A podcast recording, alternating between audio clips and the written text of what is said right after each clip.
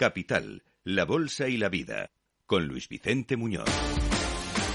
Protagonistas del viernes, se va una de las mujeres más poderosas de Silicon Valley. Laura, Blanco, buenos días. Buenos días, es la directora ejecutiva de YouTube. Se llama Susan Wojcicki y es una de las primeras empleadas que tuvo Google. Lleva en la empresa cerca de 25 años, víctima de la guerra Luis Vicente por el vídeo corto en las redes sociales. Con 54 años, Susan Wojcicki deja su cargo como directora de YouTube y lo hace en medio de la creciente preocupación por la caída de los ingresos publicitarios que está teniendo eh, la cadena de emisión en streaming por segundo trimestre consecutivo. Sustituto, Neil Mohan, un ejecutivo senior de publicidad y productos que ha trabajado estrechamente con Susan y que se unió a Google en 2008. Graduado en Stanford, fue nombrado director de productos de YouTube en el año 2015 y desde entonces se ha centrado en crear cortos de YouTube, música y ofertas de suscripción en el puesto. ¿Qué dicen los analistas? Bueno, aunque se ha alegado que Susan se va por cuestiones privadas a sus 54 años para dedicarse a la familia, los analistas del sector aseguran que se venda como se venda, asistimos a una salida forzada porque Google se la juega con YouTube por la competencia que TikTok le está haciendo en el vídeo corto.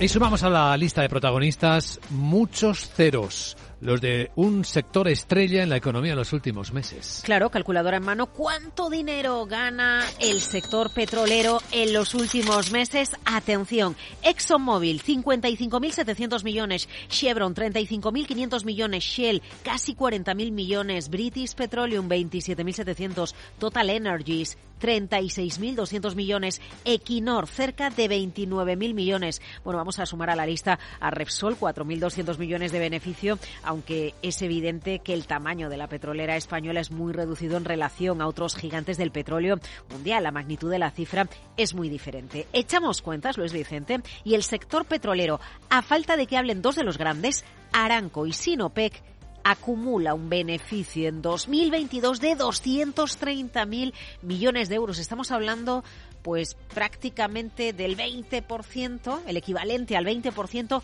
solo de la economía española. Ojo cuando llegue Aranco, porque solo Aranco en los nueve primeros meses del año 2022 ya ganaba 130.000 millones. La gran pregunta del mercado es si el sector petrolero puede repetir los beneficios en este 2023. Parece difícil. En el corto plazo los analistas tienen un debate si el petróleo podrá o no podrá superar los 90 dólares a la vista de la actitud de la OPEP de no bombear más crudo.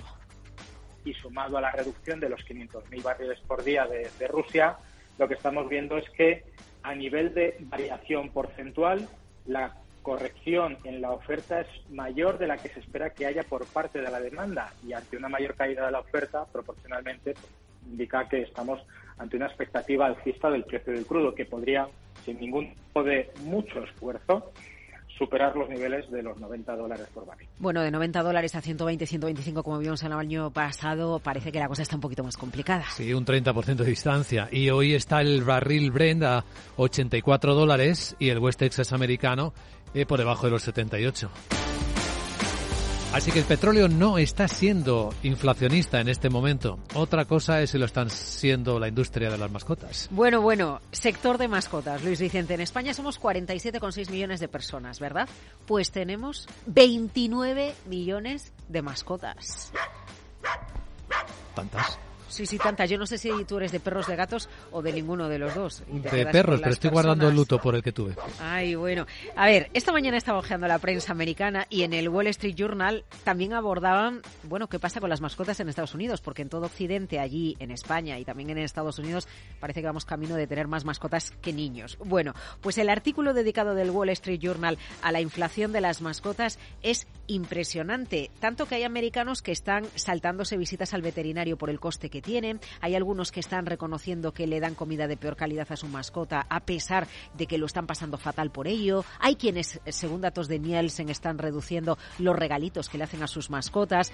Ojo, el coste de los alimentos para mascotas ha aumentado un 15% en el último año y de los productos para mascotas un 12%. Así que yo me he ido con estos datos de Estados Unidos a ver el desglose del IPC en España. Tenemos 29 millones de mascotas. Ojo, Luis Vicente, porque el subíndice de IPC de productos para mascotas en España en enero, en el acumulado interanual, sube un 19,2%. ¿Qué inflacionista tener un perrito o un gato?